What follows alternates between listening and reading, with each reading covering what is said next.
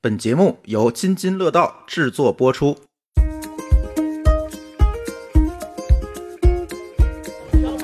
我来了！我叫小梅子，小梅子牛逼！我不是大爷，我是伯伯。在每次跳水之前，我必须要把我想说的话说出来。生存一分钟，底下人就一块儿跟他附和，快乐六十秒。赶上伍佰开演唱会了。对，大爷们的动作是这都是这种名字，叫冰棍儿跳。嗯，我看还有螺丝跳，然后还有剪刀跳。拿几把躺椅做一溜，然后给大爷跳完打分儿。另一批不跳水的大爷，他们在那儿解说。他说我八岁就开始在这儿游，就在这儿跳水什么的。其实，在天津啊，不只是有好玩的大爷，大姨也挺好玩的。我不管你觉得，我就要我觉得，嗯我就自己心里开心。大数据算的是你喜欢光着上半身的男人。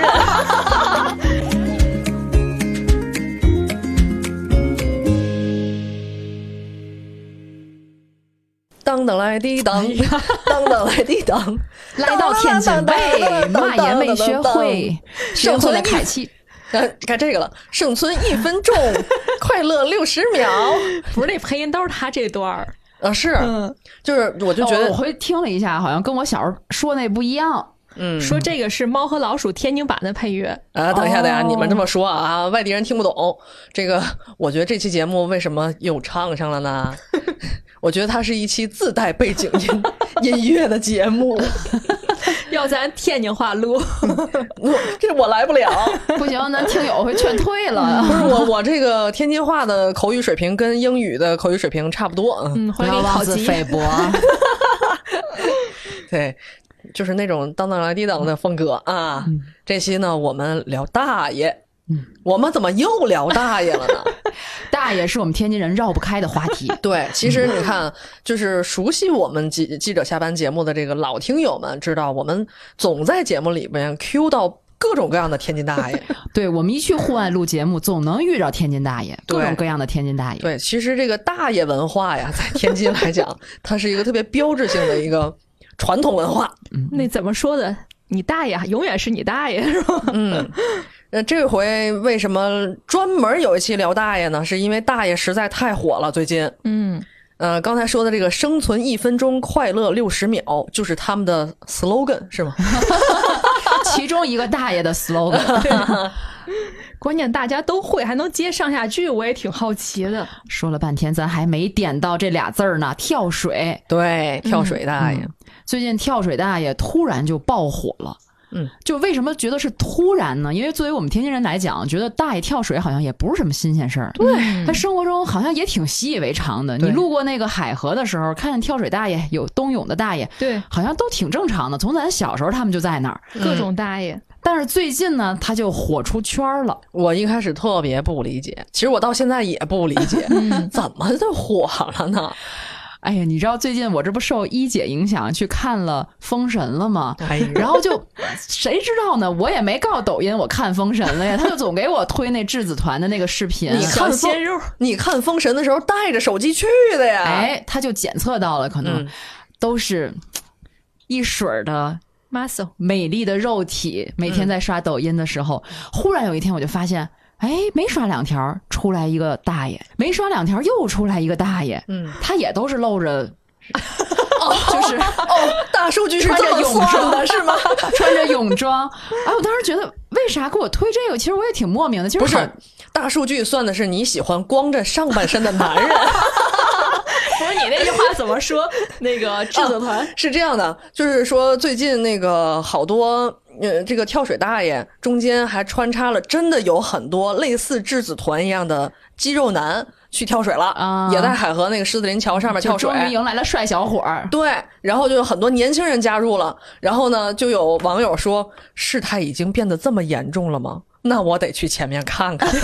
前方看看。不是你那天跟阿福说这个，为什么质子团刷他这个质子团抖音的时候，突然冒出大爷，突然冒出大爷，就是说预示着质子团的终极也是大爷，对对对对对，我那个妙语连珠太多了，珠子太多我那金句太多，一时不知道说的是哪个。有有有有很有道理啊！你想，质子团等到大爷这年龄还能保持大爷们这样的身材，也很不容易啊。对呀，好多呢都踩缝纫机去了嘛，啥意踩缝纫？机是什么梗？进进去那个吴，吴亦凡。对，哎呦喂，嗨，哦，是他去踩缝纫机去了。嗯，明白了。哎聊太嗨了是不是？那 尤其是阿福太嗨了，咱们都没介绍呢，咱什么节目啊？这是我哪一点表现出来太嗨了？一提起肉，裸露的上半身是吗？对对榜爷。你的人设有了这期。哎，我这人设就是花痴女是吧？花痴老老不是老老母亲，你应该是喜欢光着上半身男人的阿福。你不能给我立这样的人设，这样对我不公平。谁不喜欢是吧？呃，我们这个节目是记者下班啊。下班了就说这么有点口味重的话题了哈。对，呃，我是家里就有一个天津大爷的一姐，谁家里没天津大爷？呃他是跳水大爷吗？呃，小时候跳过，而且他周围的朋友也还在跳，还经常给我讲他们的事儿。嗯嗯，我是曾经采访过跳水大爷的小黑。嗯，就我这人设好像最标新立异。不是你嗯代表了现在大多数去看大爷的年轻人。哎呀，咱回回归正题哈。嗯其实我当时真的不太明白他为什么突然就火了。包括其实前两年呢，刷抖音的时候，他也能偶尔出现一两条大爷跳水的。对，但是今年这个就特别诡异，你知道嗯吗？给你推十条里面，还不得三四条穿插在质子团里的都是跳水大爷。嗯，而且我这个跟别人一交流会发现，这个凡是刷抖音的人，不仅是天津人，很多外地的朋友也都会收到搜到这个天津大爷的视频。嗯所以你就想它多火爆吧。嗯，对，不仅大爷火，连那个狮子林桥，其实很普通的一个桥，对于天津人来说，嗯也突然火了，居然把那儿叫做六 A 级景区现在是八 A 了，啊，对对对，八 A 了，对，也不知道谁给评的，这都哎是。，突然就成六 A 级、八 A 级了。对 就表达大家对于这个景点儿的重视程度和喜爱程度。对，其实之前它是零 A，它完全不是个景区。当然了，它就是个桥嘛。当然，狮子林桥本身还是很漂亮的啊。对，作为一个八 A 级的景区哈，而且是被大家公认的八 A 级的景区，它就突然之间火了。从什么时候火的呢？我还真去搜了一下，大概是在两周前的这个时间，从八月十五号左右开始，嗯，嗯，就开始火了。八月十五号那会儿，八月十五号那会儿咱还行洪呢。是，对，那会儿那个洪水已经基本上高水位差不多退下去了对，嗯没有没有那么严重了，所以那个时候开始火的。嗯，大大爷直接把这个热搜就拉过来了，从行洪变成了大爷。其实行洪的时候，我印象中那一块儿哈，像狮子林桥都做上围挡了，对因为保证大家的安全。其实海河也不行洪，对，基本上中心城区它是不怎么不行用来行洪但是它。可能也是有一部分那个水流会会过来，然后包括安全水位起见对高了还是哎，你们发没发现，咱天津就是今年这个夏天啊，它一直就跟这个水有关系，所有的热点都跟水有关系。先是暴雨，然后是洪水，现在是跳水大爷。嗯，有景有人的。哎，基本上这洪水安全退去之后呢，呃，围挡也拆了。从那个时候开始，忽然之间就火了，咱也不知道为啥，反正就火的一塌糊涂。然后这个事儿发酵到现在还是特别火。我刚刚在这个录播间等你们来的这个时候，我无聊嘛，我就随便开了一个视频号，就就看见有人在直播这个跳水大爷。今天说是昨天好像有人管了，也不怎么着的。嗯，然后今天照样还是那么多人在那儿跳，然后我就发现啊，真的是太多的那个视频博主啊，跑到那儿去去直播去了。嗯。咱也有人在啊，对呀、说到直播，我们马上就要连线一下我们在狮子林桥前方进行采访的朱峰和舒淇，来听听我们发自一线的报道。你看看我们派的是老板去的，哎，老板和老板娘都去了。好，我们现在就来先听一下。海河水深危险，请大家不要围观，不要拥挤，不要攀爬护栏河。各位听友，大家好啊！这是津津乐道的一次现场采访啊，大家应该已经听到这个背景的声音了啊。这个我们正在海河边儿看大爷们跳河。啊，跳水。跳河可还行，禁止跳河呢。对这个位置，其实我看了得有至少二十年了。其实他们之前天天在这儿跳，所以这到底是在哪儿？因为刚才我发在群里头，啊有很多听友就问说，他外地人想来天津看大爷跳海、哎大爷跳河，这个地方啊，你们就导航到哪儿呢？导航到这个狮子林桥，而且这个桥你们也会发现特别有特色，这个桥上全是各种各样的狮子啊。哦，哎呦，这大爷还带着一天津的呃中中国红这国家队的吗？这是继续采访，天天津队，天津队的专业跳水队的是吗？看什么？我感觉他哎，他要跳了，对，他已经上去了啊，已经要跳了。哎哎，加油！说两句，大爷。拜拜，加油！这是 China 拜拜，这不叫天津拜拜。好。去跟伯伯们聊聊天儿，他们到底都是什么出身？为什么要过来跳海？跳海可还行，跳跳跳海河。挺好，挺好。啊，可以可以，咱这有专业跳水的是吗？没有都业余，都是爱好吧？啊，都有爱好。他也不是专业跳水的。对对对。你说那个专业业余，他干别的。你要那那个卸车卸车皮那个卸一车皮，你到时跳水了跳不了。昨天看见了吗？我们跳水冠军，呃，游泳冠军专门全家来的。全家来的，从哪儿？河北过马路。来跳跳水啊！男的女的呀？哦。女孩哦。带他弟弟还父母在那跳。我来了！我叫小梅子，小梅子牛逼！我不是大爷，我是拜拜。好，天津欢迎你们。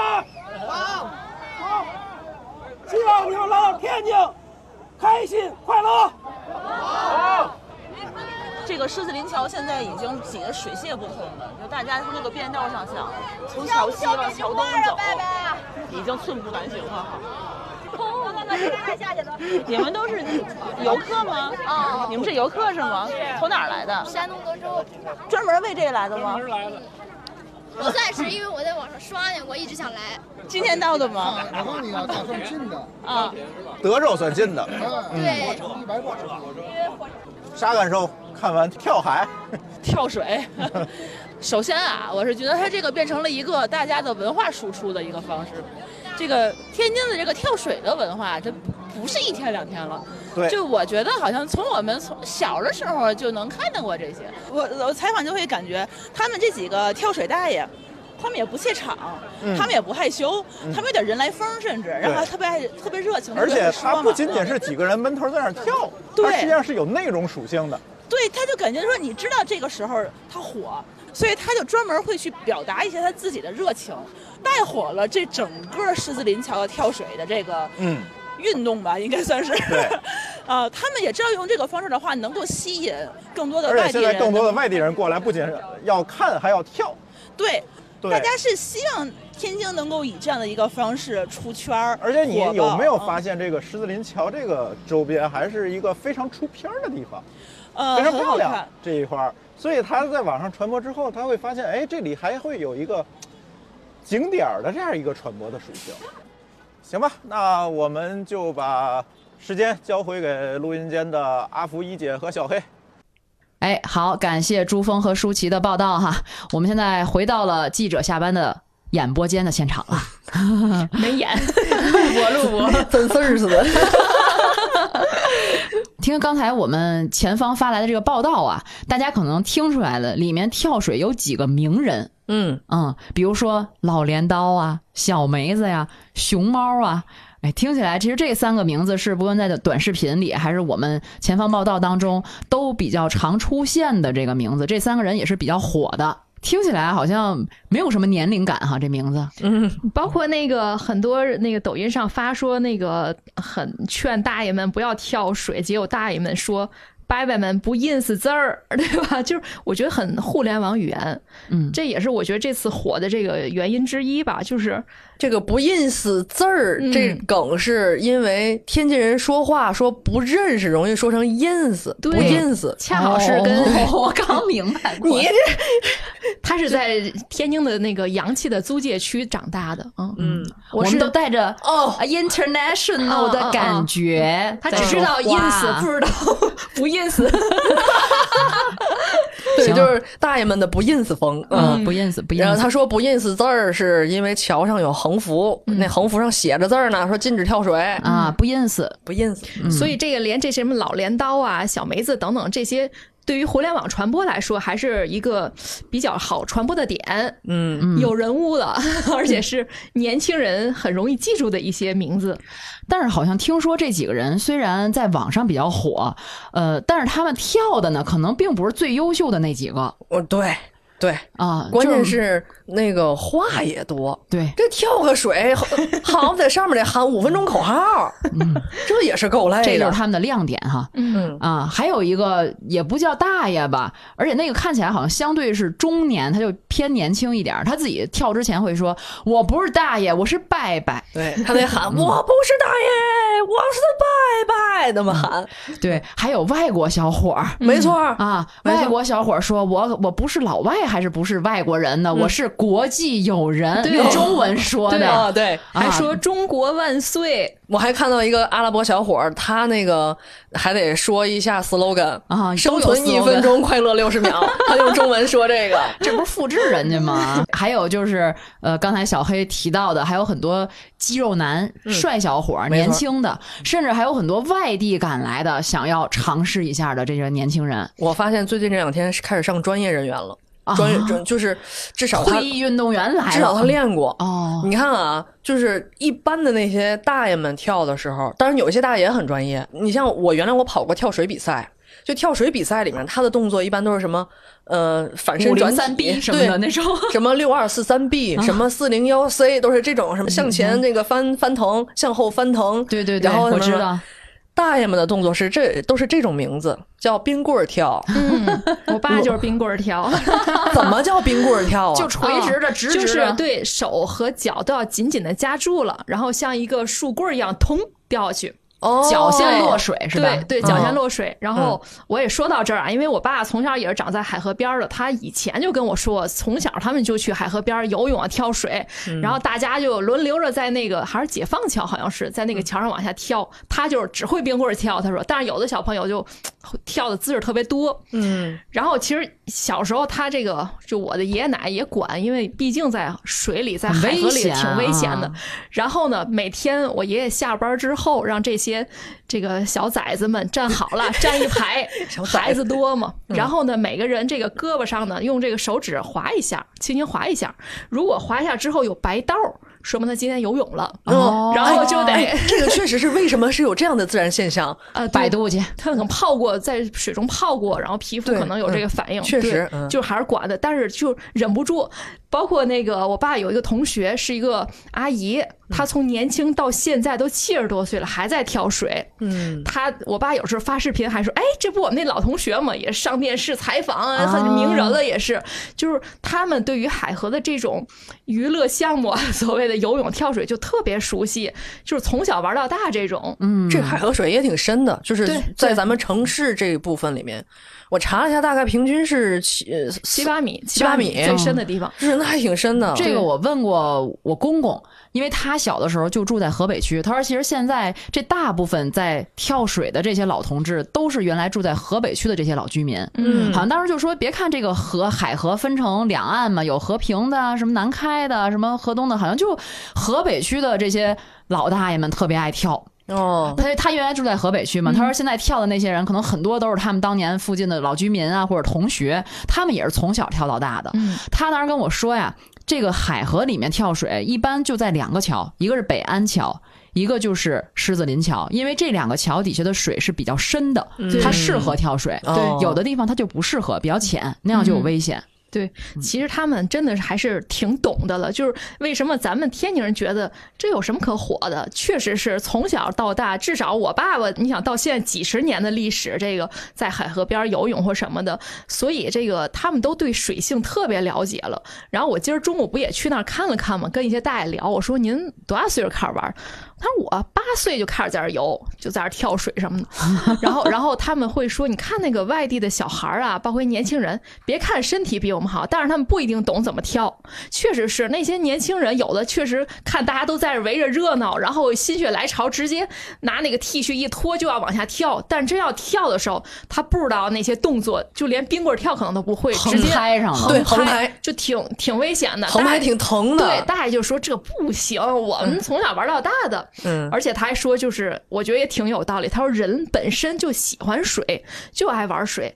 我我当时想什么，确实就是人类，你出生前就是在羊水里，就是人跟水之间就是有一个天然的亲和力，所以这种场合下。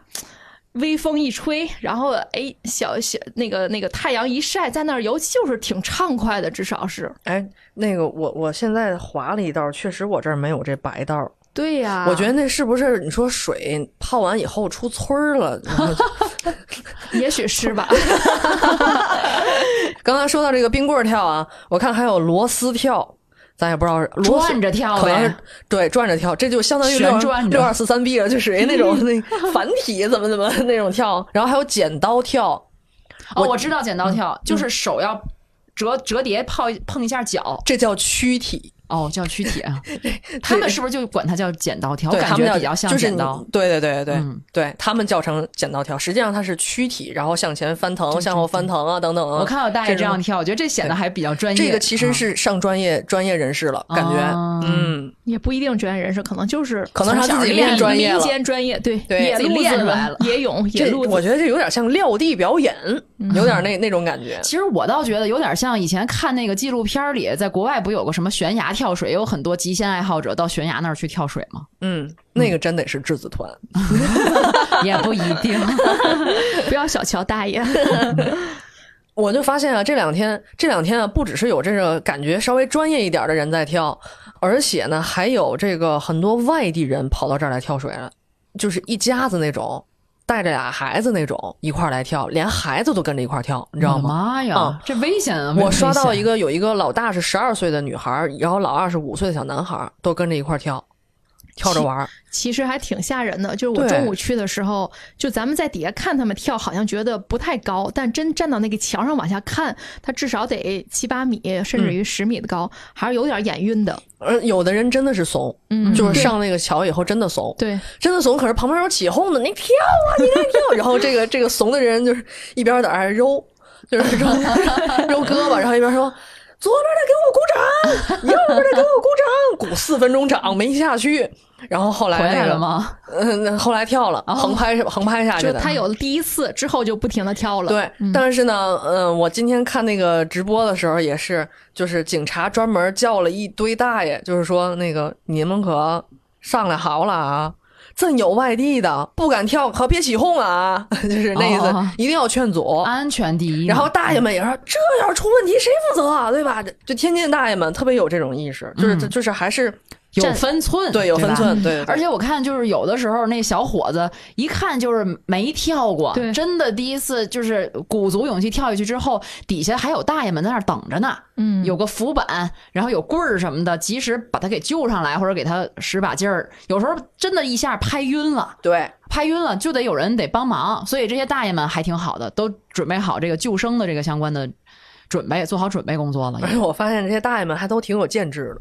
就是他们那个泳帽上还有那个自己的什么小梅子那个名字，印着名字，然后那个还有自己的旗，然后包括有的帽子上印的是狮子林队，啊、对，嗯，然后狮子林桥。女子跳水游泳队、对女子冬泳队实际上，他们就啊是因为有太多年了，嗯我不知道你们以前有没有采访过他们。我在很多年前就采访过，但当时是冬泳，嗯，采的冬泳大爷，也是这帮人，只不过冬天没法跳了嘛。他们就是一年四季几乎天天都来，对，然后冬天的时候，它不是那个海河还是会结冰的嘛？啊、结冰以后，这怎么办呢？凿开一块，凿开，对，就在那个清水平台这一片儿。我当时踩那回是一个老太太过一百岁生日，嗯，游冬泳去了，为她庆生，冬泳庆生。哦我的天这老太太可是要下水的呀！我当时都有点害怕。然后，但是冬天呢，就比夏天他们的这个流程就会多一些，嗯，因为他们下水之前要把自己拍红，啪啪啪啪啪啪就拍啊，连脑袋从脑袋到脚全拍红了。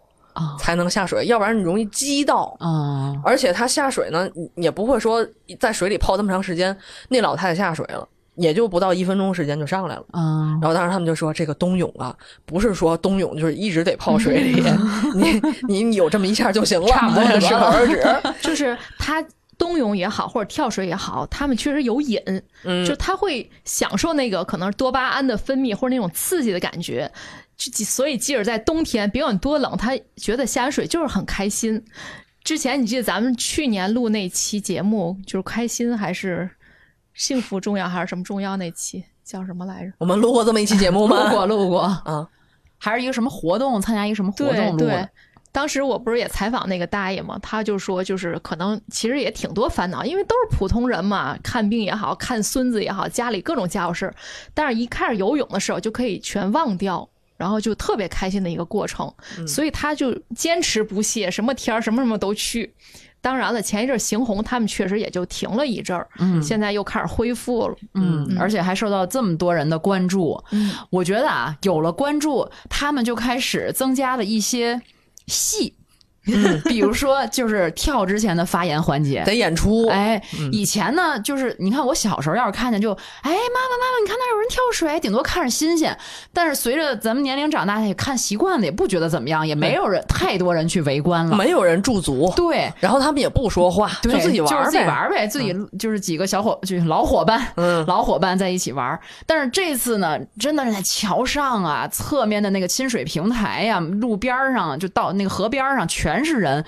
人多了之后，大爷们开始了。嗯在每次跳水之前，我必须要把我想说的话说出来。嗯最经典的就是刚才小黑说的，有一个大爷就爱说“生存一分钟，快乐六十秒”，嗯，而且还经常是他出圈了，都火了，网上都有粉丝来了。他经常在墙上跳之前一说“生存一分钟”，底下人就一块儿跟他附和“ 快乐六十秒 赶上伍佰开演唱会了。对，但是我觉得这可能也是有这个自媒体的加持。对就是我，比如我今儿中午去的时候，首先中午大爷不多啊，因为都回家吃饭了，而且也没有分寸对，而且也没有这么多戏多的大爷。嗯就是，但是如果自媒体加工，他可能摘的都是那些戏多的，嗯这属于会会营销的。对哎对于是好像成了一个现象。然后这些大爷吧，也挺会那个这个这个来应和这种营销点的，然后就成出圈了几个著名的大爷。咱刚才说那个，而且这些大爷说的话，有的时候前后也没什么关联，嗯，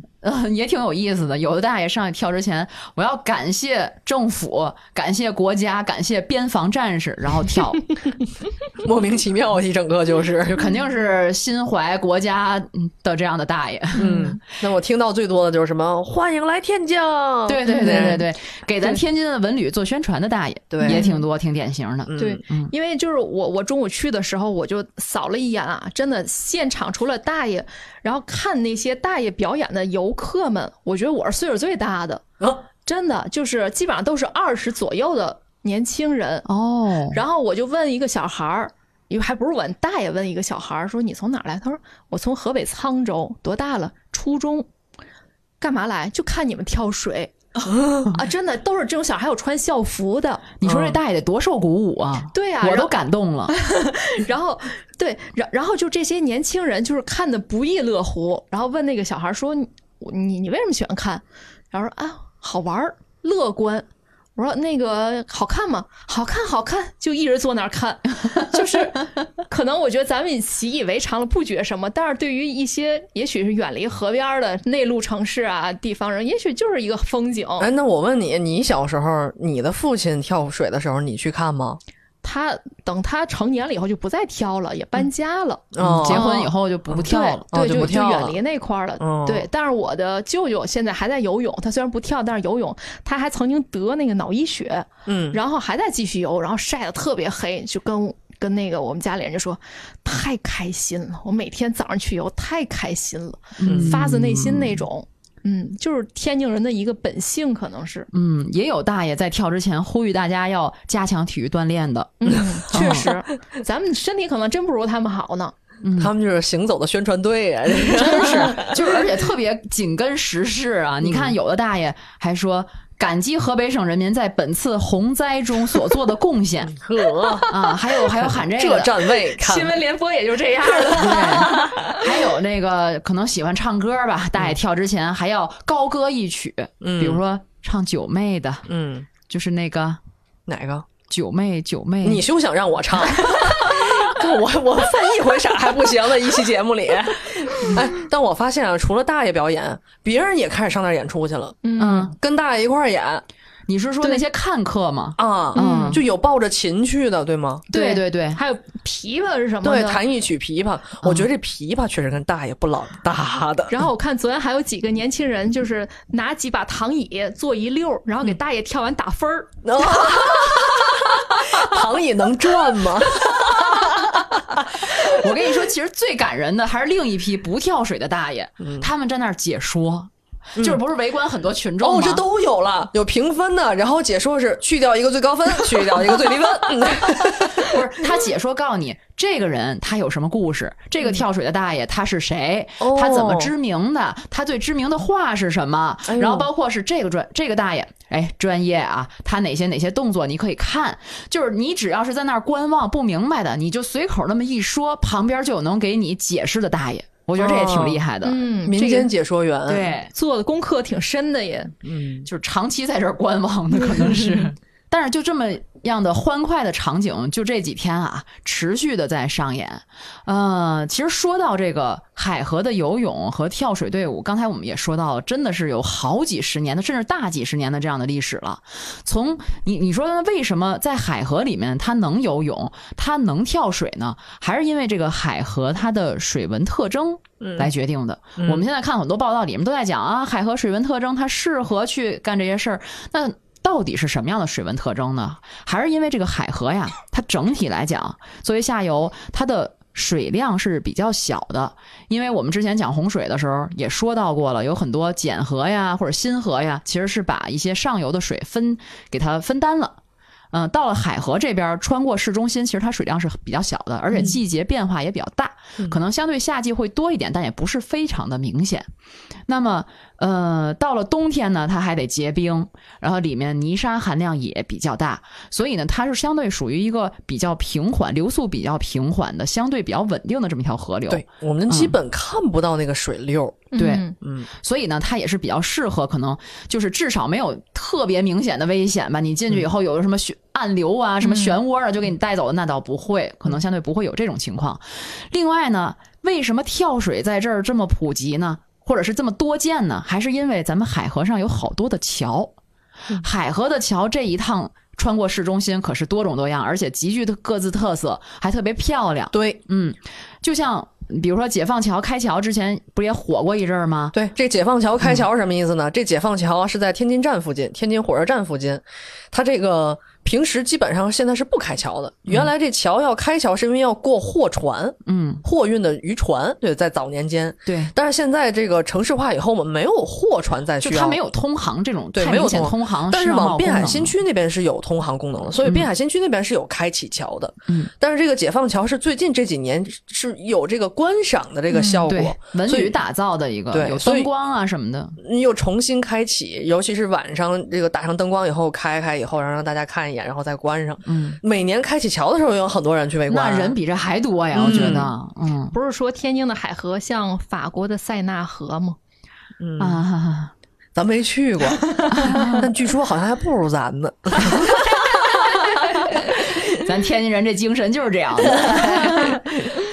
刚才说到这个海河上的桥吧，咱就拿大爷们经常跳的这个狮子林桥来说，因为这狮子林桥上有好多狮子呀。为什么叫有大大小小的狮子嗯对而且石石雕狮子石雕，怪吓人的，吃吃人的这桥，而且它都不带重样的。嗯对，其实这桥本身就很有观赏性，嗯啊，可以仔细看一看。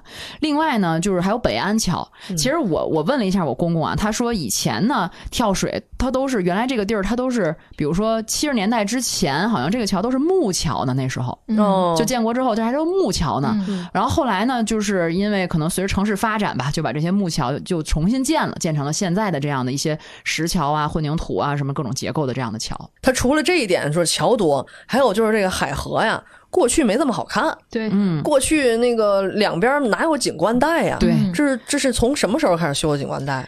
呃，两千年前后是吧？对，然后它嗯这种亲水平台，它是适合人们在那儿，比如说。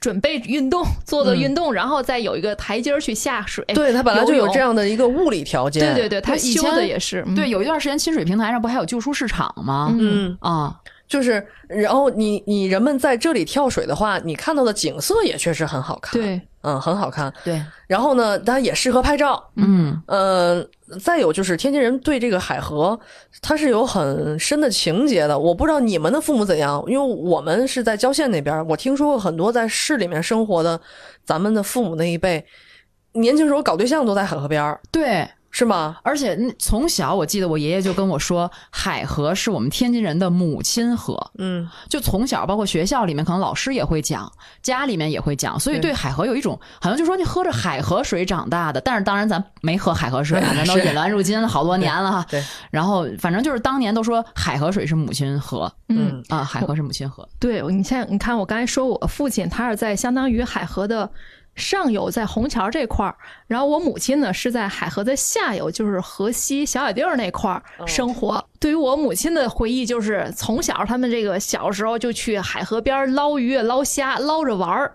那时候捞出那大对虾，好嘛，那这得得一个手那么长，然后 吃不了就扔了，真的是那样。螃蟹就是因为螃蟹我是知道，说晚上都从往岸上爬呢。对，因为你临着这个河啊，就是太多这种水货了。这是海水倒灌后灌灌过来的吗？没有河鲜，河鲜，河鲜啊对啊，所以那个时候天津人为什么从一直就有这个天津人爱吃海货这个传统？它因为离海太离河太近了，这种水鲜会特别的丰盛，当当吃海货不算不会过嘛。就从小就这样，包括我我们家现在也是一周都得吃一两次的鱼啊。哎呦，一姐那就爱吃海鲜呐。那我给人我我给她带的虾，我给你带过虾吧？哦，虾头都得嘬嘬。对啊，他说是啊鲜，是啊，是对对对，上回在我们家吃那回，嗯，就是这种，就是因为临着海河的生活习惯就是这样了。哦嗯，我以为你是要讲这个叔叔阿姨在海河谈恋爱的故事。没有，他们是在单位谈恋爱，上下游 上下游没没法我住长江头，他住长江尾。对，总而言之吧，就是这个海河呀，对于天津人来说，它是一个生活带。嗯它不仅是景观带，而且是生活带。比如说可以吃啊，吃里边的东西。还有就是现在其实还有很多人在那儿钓鱼呢，虽然现在鱼没那么大了。有有我二伯就去那儿钓鱼，嗯因为他能一下午坐那儿不动地儿，因为他每年还要往里扔鱼苗，哦所以他总是会有鱼的。然后晚上就是这种季节，好多人在海河边儿得唱歌，嗯，就是弄那种大功放，嗯唱歌的、跳舞的。所以它是对于天津人来说，这个地方跳水可能只是一小部分生活中的一小部分。对对对，就在围绕着海河，其实有很多人自得其乐在这里面。嗯嗯，像那个钓鱼的，确实是他这个夏天的时候，我看他们有那种特别专业的装备，怎么弄一个椅子、一个一个桶，然后有什么怎么把那个饵苗弄在钩上，怎么一甩。而且现在都是用手机看了。哦你晚上盯着那漂，它是夜光的漂，对吗？我我哦我我我在这儿自曝一下啊，就是我心情不好的时候，特别愿意去海河边儿去溜达。所以我海河边儿溜达的时候，我一般都是晚上 emo 的时候嘛，嗯悲秋你们是知道的，啊就悲秋 emo 的时候到那儿去，也没事儿干，我就在清水平台就看大爷大爷在那儿那个钓鱼，他们那个漂都是夜光漂哦，都亮的是吗？啊，夜光漂。但是我看着多费劲啊，我就跟大爷聊天，我说您这个看得着吗？他不用看手机。嗯，手机是人家漂要动，手机给你提示。啊，物联网智能化了，都这么钓鱼了，而且前一阵儿火的不是那个大爷喂海鸥烧饼吗？你记得哦吗？就是大爷在海河边儿喂海鸟嗯吃的，然后喂面包啊、馒头都不吃，唯独吃天津的油酥烧饼。你看咱听友们听咱这么一说，沿着海河就能玩好几天。今天看跳水，明天看喂鸟，再后天看钓鱼。而且到冬天的时候钓鱼，他们还得把那个冰砸个洞。嗯，因为我二伯他，你这么一说，我忽然想起来他是爱钓鱼，而且他每经常是一去钓到都晚上特别晚，他才能回家的那种。他钓鱼其实钓不来什么，真的就钓特别小的这么几条小鱼对，但是真的乐在其中啊。他们有些人也不是为吃，嗯就钓完以后还放生。对，他就是好玩儿，就是玩的这个心情，哎心情好，对，啊、特别解压。当然啊，跟大家、跟我们的广大听友也说一下，咱海河也不止都是这些特别有烟火气的这些玩法。想想海河不也有好多这个住宅都是临河观景吗？哎呦，那老贵了。对呀，你知道吗？我曾经看过那儿的房子，都是豪宅，都买不起。你说咱这个咱胆儿大呀，咱 我去看过那个一个金字开头的一个、啊那个、啊那个嗯那个辅系的产品，啊知道然后我知道我当时开着一个十多万的车，穿了一身优衣库我就进去了，那不都得八百万起的房子吧？六万一平，嗯，六万一一平。然后我去以后，那个人家就特别那个什么的接待我，特别小心翼翼的接待我。然后我还看了什么怎么高科技什么什么，对，他就打高科技的牌。对。然后我当时就是为了想看一看那个这到底有多高科技？就是不是在海河边的这种房子。对吧？我当我心情不好的时候，emo 的时候，我可以看看河景啊什么。我觉得这、尤其是海河景观很好看的，对吧？嗯六万一平，真心买不起。但是它还挺保值的，其实。然后它那个最小的是一百万，出房率只有百分之七十多，我印象特别深。嗯，然后后来，嗯，我看完以后，我说行，我回去考虑一下。然后我还跟我爸说这事儿呢，然后我爸说。没事儿，不用害怕。一般那个有钱的都穿成你这样。不是这没让你验资就不错了。没有对没有啊，真正豪宅得验了资才能去看。那可能是他看我，就是觉得我应该是有这个是司机是吧？富豪看你是隐性富豪。对，对我爸说特别有钱的都穿成我这样。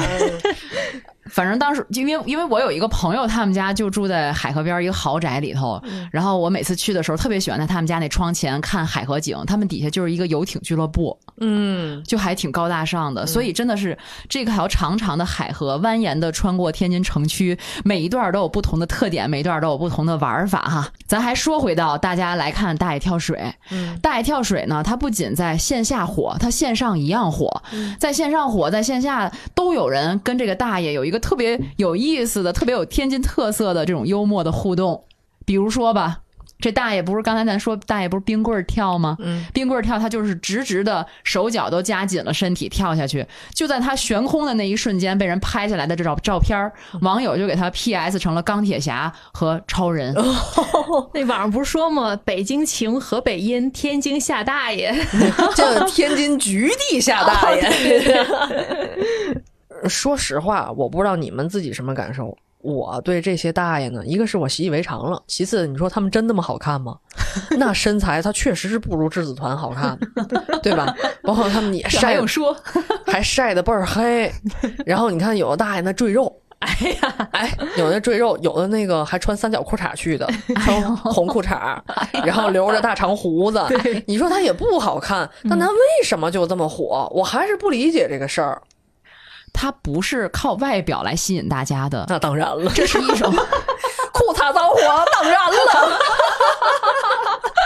哎，这个歇后语大家回忆起来了吗？这可是考点。对，可以在评论区打下来哈，是在哪一期节目出现的这个梗？我都忘了。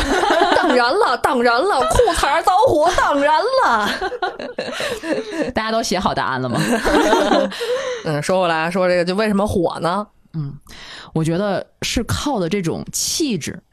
啊，这个气质其实是一种，呃，我们总在说的这种松弛感。嗯，你不觉得看着大爷你就觉得很放松吗？对，肉挺松的，倒对，你。说，你说那些，你像刚才一姐她去采访的，她去她去现场看到的，像年轻人、初中生，他图什么呢？你说他怎么就这么爱看呢？他不如看电视里那跳水比赛，全红婵去跳不好看吗？那才是精精精美绝伦的这种表演，对吧？哎，看全红婵跳水，你别看全红婵那个她的跳水技艺多精湛，但你还是紧张的。哎，嗯你紧张，因为毕竟是竞技嘛，你得看他的动作，你得看最后那水花怎么样。嗯，对。但是你看大爷，无论他有多大的水花，他是冰棍儿跳，他还是横着拍下去的，都让你觉得，呃，好开心，对就跟着他们一起开心。现场是这样的，基本上就是跳的好的，哇、好，这个好哎，这可真精彩。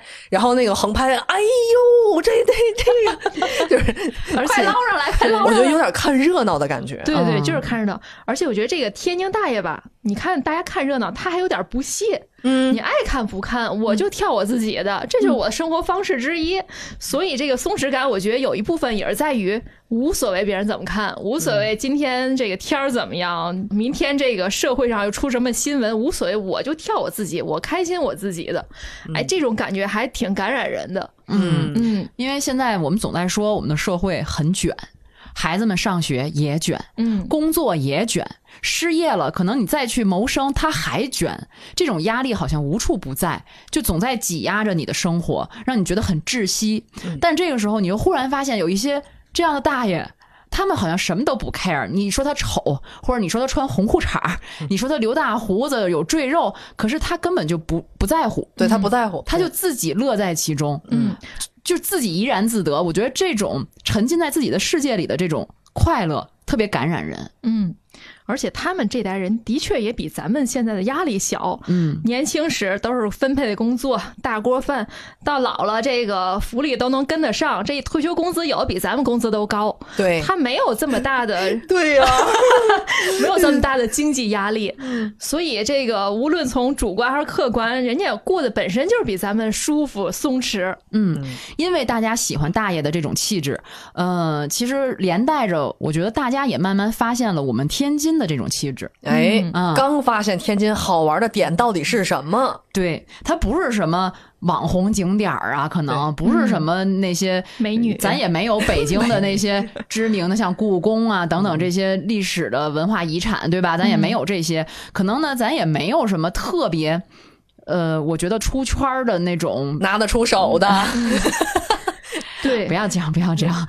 但是呢，我觉得就是在天津到了这个地儿，可能就是整个这种氛围就不一样了。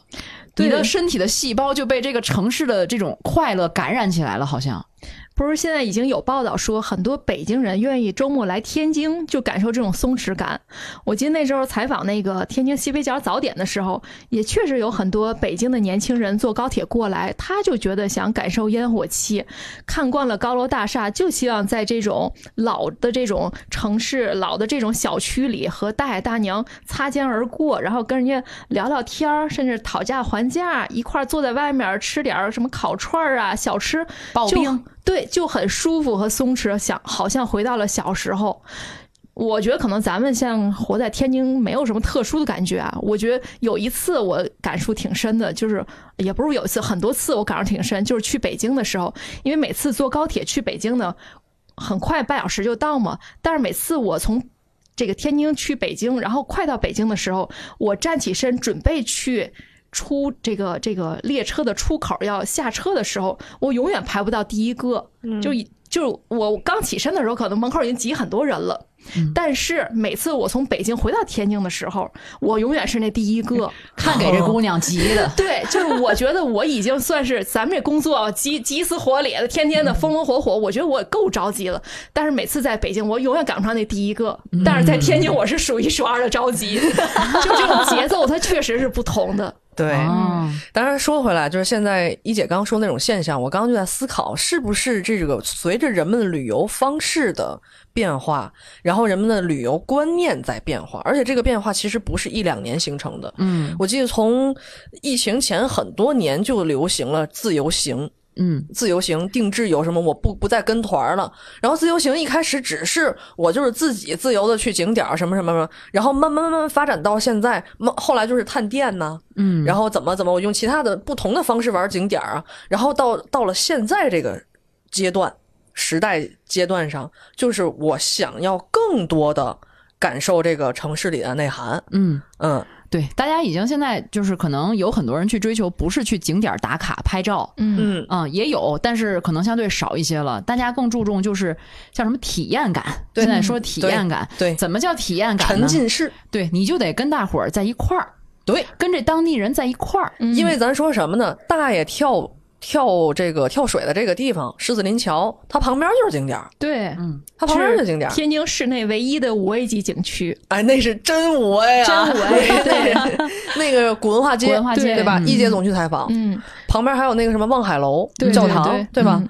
这些景点儿，按说出圈儿，按说平时人也也不少，对，但是为什么他就没有这个大爷这个级别高呢？八 A 级，我觉得可以扣 back 咱们那期节目啊，就这些景点儿其实都快同质化了，嗯去哪都是我在天津很想你对，当然现在也改了一些路牌了。啊，对，对对，然后那个奶茶也是天津，对吧？嗯对就是哪个景区，全国景区都越来越同质化，而且还高消费。所以我们的古文化街其实根本就不是古文化街，嗯，你顶多叫它这个文化街，确实还是有点文化，就是步行街的感觉。哎，而且大爷们他不是为了。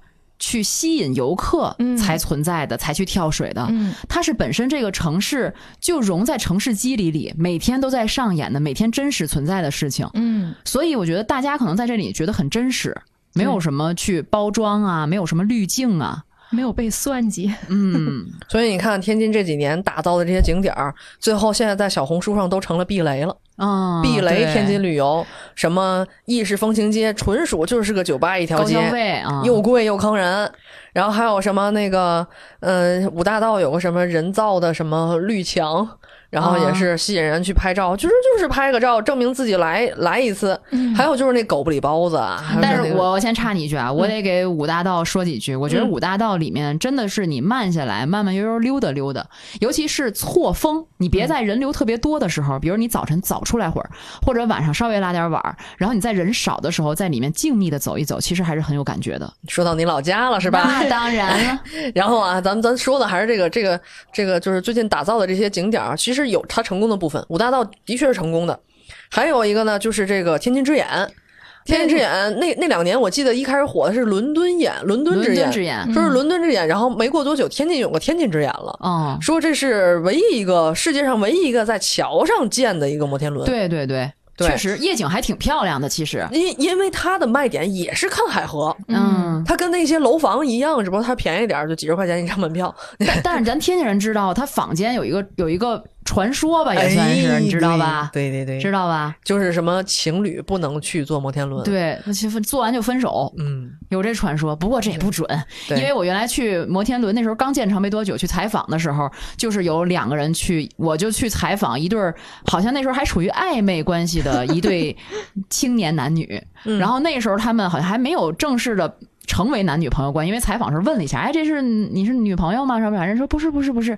后来我再跟人，这人在工作关系偶然间又碰着，他说，哎，我就是那当时被你采访的那个，他还记得。然后我我再一问，人家两个人都结婚生孩子了。哦，那是打破了魔咒。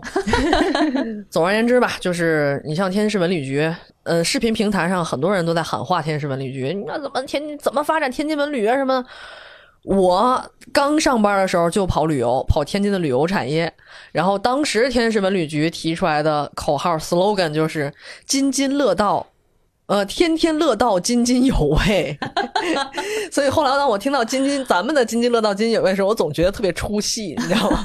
然后每年五一、十一啊，他们就推出一些什么所谓不疼不痒的线路。就感觉这个城市它打造出来的这些东西，好像它一直没有抓到这个城市的痛痛点，它一直在隔靴搔痒。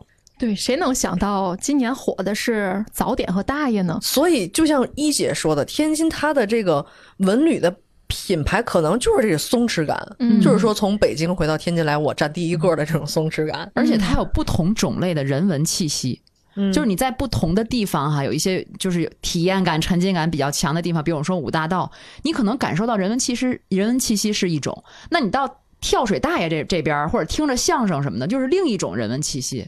所以我觉得其实它还是很丰富，特特别像一个港口城市。就原来我们是港口城市嘛，码头文化，对码头 码头文化，所以呢，它就会有多种多样的这种文化在这里碰撞，而且现在通过就是普通老百姓的生活，你都能感受到。所以你看，为什么我们天津本土的作家冯骥才他写写的书叫《俗世奇人》呢？他写这个城市的故事就是这些俗世奇人，嗯而天津的这个卖点，它就是这些人。嗯，虽说哈，这个大爷最近很火爆，但是火爆呢，他同时其实也带来了一些呃一些困惑和问题吧，算是。确实，啊其实这个事儿挺有争议的。对，就是现在也有人开，也有这个水警开始管。其实水警一直在管，这关于天津大爷跳水的这个问题，水警是一直在管。像前两年的时候，我们在采访中，就当时水警就说啊，他们就是天天那个渔船在海河上巡逻，就是喊话跟大爷说注意安全啊，不要跳水啊，不要游泳啊，就主要还是劝导。这东西咱也也劝导有嘛用？主要不不认识字，不不那不，不认识字，不认识字。但是现在他太火了，呃，你说这不管真要出点事儿，嗯，我觉得这也会在网上可能造成一波负面的这种影响。甭说在网上，就是说实话，咱们都是知道的，海河里是死过人的，年年都有，年年都有就是我还特意问去问我公公，他说以前年年都死人，嗯。就每年到夏天，咱别说海河了，就各地现在青少年放暑假之前不都得开价钱教育会吗？对对对。都得告诉孩子们不要去河里游泳。即使这样，到了现在这么劝，每年不都是从新闻上也能看见孩子在河边玩溺水的吗？他不只是孩子，也有成年人是死在海河里的。嗯，所以这个事儿，他他也挺也挺有危险的。对，因为它这个还是那句话，它不是一个景区，也不是一个正规的游泳场，它就是一个桥，一条河。嗯，然后我今天去那会儿看的时候，它相当于这个这个桥的呃分成两个部分嘛，比如说靠近这个。呃，我想是南还是北呀、靠南的部分是没有大爷跳水的，大爷跳水都在靠北的部分。然后我问大爷，我说你们为什么都在这边跳，不去那边跳？大爷就说，因为那边啊经常有那个观光船游来游去，是那个叫河道、航道。是有危险的，所以他们都在这边跳，嗯就他们自己是有这意识和经验的，嗯，但是他挡不住现在人多了，而且很多外地不知情的人来，嗯也不排除有的人可能为了博取关注和流量，嗯会自己私自跳，没有人指导的情况下，对，而且确实是像一些年轻人，他就是没有任何基础的，然后站在那儿，大家一起哄，兴头一来，把 T 恤一脱往下跳，其实是绝对是有危险的。所以在这个过程中，我觉得如果不不去干预一下，确实还有很多隐患。就我今天看那个直播，就那个那个主播就说，大家把把点赞给我点到十万，我带着俩孩子一块儿跳，我们一家四口一块儿跳。那是个外地人啊，就是我，你说这这帮人，哎，为了流量不惜一切代价呀，对是。嗯，但是你说回来啊，这个在河里游泳，其实以前真的不是什么新鲜事儿，它还挺有渊源的。呃，从解放后来看哈，它这个。河里游泳好像也没当个事儿，那时候早期时候没当个事儿。当年毛主席不还从六十三岁到七十三岁十年间有十八次畅游长江的这样的一些记载吗？呃，而且毛主席畅游长江还有专门有纪念日，嗯，就是每年的七月十六号，而且每年这一天，全国很多城市都会举办横渡江河的活动。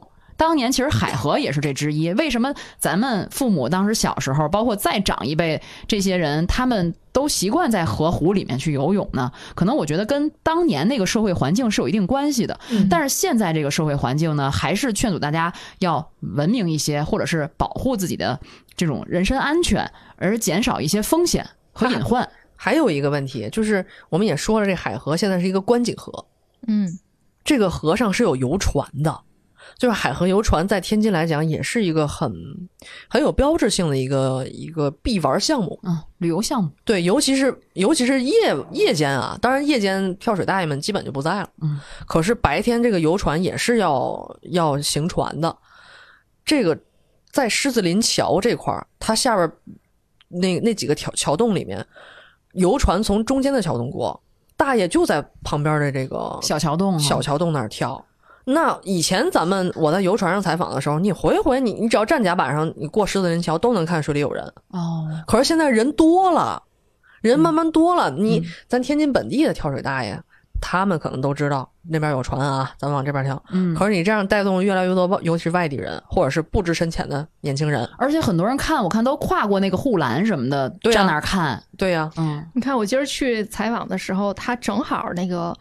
呃，河里有这游船过来，嗯。而且好几艘过来，每次过来时他都会鸣笛，就过那个桥洞的时候，对得得他他会担心对。他会担心，就是你从这个就跟开车似的，对吧？你开车看见行人，你就会紧张。嗯，同样也是，你可能在河里，你不觉得哎有船过来我躲下就好，但是在船里开船的时候，它一定会去视野上会有一些影响的。嗯嗯，在上面咚咚往下跳。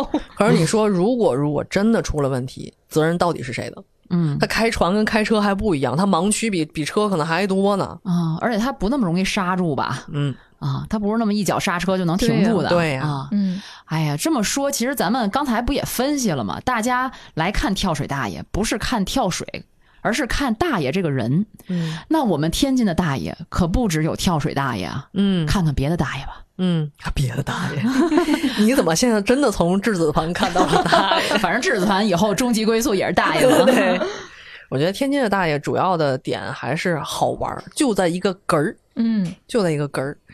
刚才你们说到哪儿，我突然想到了有一个大爷，就哪怕是我们自己生活在自己城市里的这个年轻人，碰到这样的时候，也会觉得非常有意思。你看，平时我也挺贫的，可是遇到那种贫气大爷，有一回是那个一姐陪我去配眼镜儿，配眼镜儿那个楼呢，那个特别不好停车，他楼底下也没车位了。然后呢，这个看车大爷就来了，我说那个师傅，咱还有地儿吗？他说你就停马路边儿吧。我说停马路边儿那不贴条吗？这大爷啊看了看表，当时是上午快十一点，说这点儿啊，爷们密西去了。我反应了好长时间，嗯，就是这时候警官们都吃饭去了，不来贴条。爷们密西去了，就给你二分钟啊，二分钟，别唠，弄完赶紧下来走人，也挺有意思的。对，停车场的大爷也是咱们一个很典型的天津大爷，就是那种特别贫气的大爷的重灾区，停车大爷。他会主动跟你去斗去，就这种感觉。嗯。还有上回咱们录那悲秋的时候，不是在那个小树林里，哎，对，有那萨克斯大爷吗？树林里经常有这种热爱音乐的大爷，弄个大功放、大大音箱。我跟一姐过去跟他好说好话的，大爷特别配合。大爷说：“没事儿，没事儿，我能戴耳机。”嗯，我们当时心想，能戴耳机为什么要功放呢？还有一姐，她一开始人设不就是？家里就有天津大爷的嘛？嗯，你讲讲你们家的天津大爷呗。哎呀，我们家的天津大爷其实挺多段子，但我 这个这个可能太习以为常了，我就想起一个事儿来。他就是，嗯、呃，以前啊，总那比如邻居或朋友经常跟他打招呼，哎，那个咱们吃了没事啊？然后说那个回咱吃饭去，回咱吃饭，咱那个。十一，咱吃饭去。十一吃饭，每次就就见面，俩人打招呼。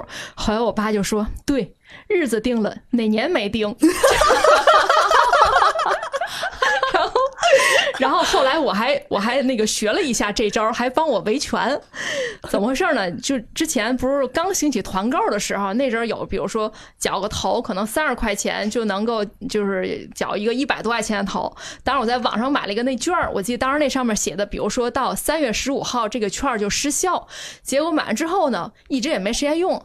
当我发现的时候，已经过期了。然后我就跟他问我说：“我说你不说这个什么什么失效或什么什么？”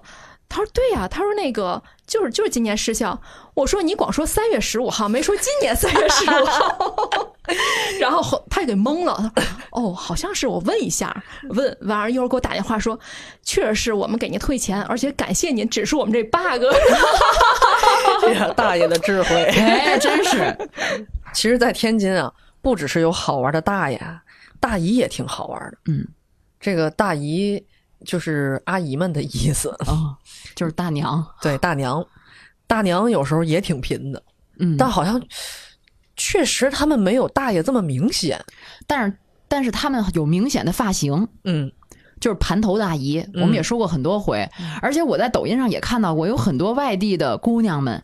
年轻貌美的姑娘们来天津以后，就想体验一下盘头大姨那发型哦，专门找那个呃街巷里边的那种能盘那种头的理发店去盘一个大姨的头，嗯，就很尴尬，其实但是真的很爆笑。这个盘的头是个什么什么状态？你们我家里人确实没有，你们家有有盘头的吗？有啊，尤其赶上那种有人办喜事儿、大场合的时候。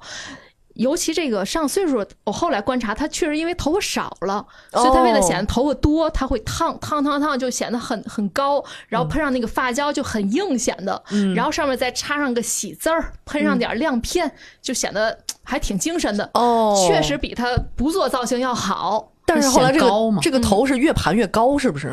那么高的我还确实没见过。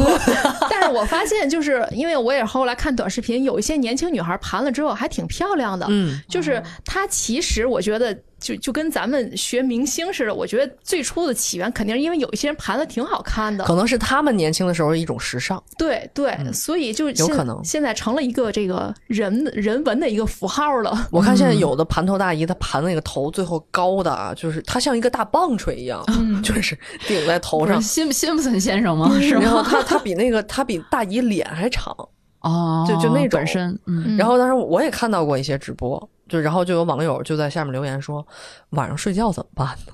这不顶床头吗？不，他们那个不，你就往下睡点儿呗。嗯而且他一般后脑勺这块儿不会做的特别的鼓，他就是往高处走。对，这样你睡觉的时候，你只要平躺着，就是后脑勺这儿稍微压一压，转天早上稍微弄一下，可能就可以了。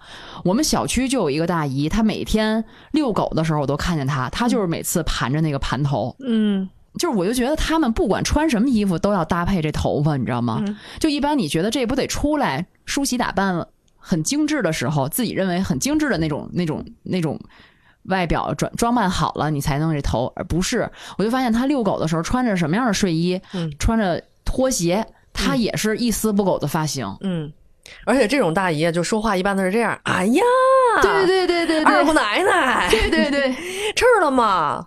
其实我觉得这个盘头大爷或者大爷之所以那么出圈儿啊，也跟这种草根文化有关系。我那天也跟这个小黑和这个阿福提到了，我参加一个一个一个仪式吧，然后上面就有这个表演节目的，除了这个专业的歌手啊，包括网红歌手，然后还有一个天津本地的一个一个小网红，其实他也没有那么多的粉丝，但是他一出来呢，首先底下就是特别热情，然后大家就啊就从那儿那个呼喊，然后另外他说他就在台上以特别平时的这种口吻说，他说我太激动，我太感谢大家了，我从最初我们家没有任何背景，也没有钱，我是最初零七年参加快乐男声，后来淘汰之后我去美国待了三年，我从二零二一年到现在从零粉丝到现在将近一百万粉丝，我真的我特别激动，我就那么的幸运，然后就给大家唱歌，然后唱歌过程中也是还跟大家走下台握手或什么的，你就会觉得这种草根精神特别让人动容。不一定他是这个唱的有多么好，或者名气有多么高，但是你会觉得他就是我们身边的人，他就是老百姓其中一员。那种就是，然后一姐就觉得自己我们也行，对啊，他很很很激励人，因为现在这个社会除了内卷，我觉得还有这种阶层板结化嘛。很多人就是躺平，就是因为他再努力，他可能也无法改变他的身份和地位。但是你会发现，即使这样，在躺平的这种大环境下，还有人在默默的努力，默默的从一个不知名的一个很普通人，到了现在这么多人瞩目，他有粉丝团了，我都没有想到他有粉丝团了。所以这种过程，我觉得即使在这个社会，也是大家很向往这种精神的。嗯，而且他们都特别自信。嗯，我觉得这点是特别打动人的。嗯，就无论是刚才一姐说那个二哥是吧？嗯，还是大爷，还是大姨，就可能一开始你会觉得，哦，他这个造型是不是有点诡异，或者他做的这件事情啊、有点可能觉得是不是有点奇怪？嗯但事实上，他们真的不太 care 别人怎么看，嗯，他们就觉得我不管你觉得，我就要我觉得。嗯我就自己心里开心，我就特别喜欢就好了。我觉得这种心态特别打动人。其实也是，我们又说回来啊，就是我们有的时候这种焦虑，焦虑是可能正常存在，但是往往过度焦虑变成了严重的精神内耗。但是有这样的心态的人，他就没有内耗的。而且他们的生长的年代也不太一样，他的本身的就不那么社恐，从小他们都是跟着兄弟姐妹，然后邻居啊，这个同事朋友，他们的关系非常密切，所以他的不像现在的年轻人那么社恐，所以他的这种像精神内耗也小，或者这种快乐指数也高，所以也挺让人向往的。他可能也带动了这个现在打工人，所谓打工人的一种，他们可能也想要释放的一种情绪，嗯反而被被这些人给打动了，所以才会引起了这么多年轻人的围观。嗯，说到底还是分享嘛，多分享一下。这有可能，那叫什么？原来有一句话叫什么？有呃，大爷治好了我的精神内耗。哦，对对对，二二舅嘛，二舅，所以这样我们可以换成大爷。对 对对，就是有什么事儿别憋着哈，嗯咱还是多说出来，多分享，多交流。我以为你说让跳水去，跳水不是谁都能行的。对那比如说，大家可以给我们在评论区留言啊、啊，大家还可以到我们的听友群里听友群里来聊一聊啊。嗯，你看前一阵儿好像就有听友跟我们也也分享了自己觉得最近心情不好啊，但是听听我们节目可能就开心了。嗯，我们下回在听友群里多跟大家聊聊天。下回是哪年？只有下回，没说年份。所以说了这么多呢，我不知道大家有没有呃记住那句 slogan：当的来滴当。哎，你还得还得找稿是吗？生存一分钟，快乐六十秒。对，当的滴当。哎，生存一分钟，快乐六十秒。来到天津卫啊，嘛也没学会，我学会了开汽车，压车二百多。警察来找我呀，吓我一哆嗦。我是连滚带爬是钻进了耗子窝，进了耗子窝，嘿，里边还真不错。我左看右看，嚯，这里还真阔。耗子见了我，吓得打哆嗦，他是又着急又立正，是跪下把头磕。二拜二拜，你长得可真不错，脸上的麻子是一个带一个。你家买黄豆，可不用带家伙，一窝一颗都能得二斤多。你吃饱撑的，你别拿我找乐。贫嘴瓜子，我看你是不想活了。瞧你这小身板，这么矮的个儿，哼小鼻子小眼，还愣充次模特呢。你要是不服呢，咱们就吵家伙，上一拳你下一脚，给来个得和乐。这哈地点小啊，咱开挖去比划。找谁怕谁呀？您了前边走，我后边紧跟着。得，您要跳海河，二拜我陪葬。你要下油锅呢，我马上捡柴火。少那么多废话，你先砍我一个。哎呦呦呦呦！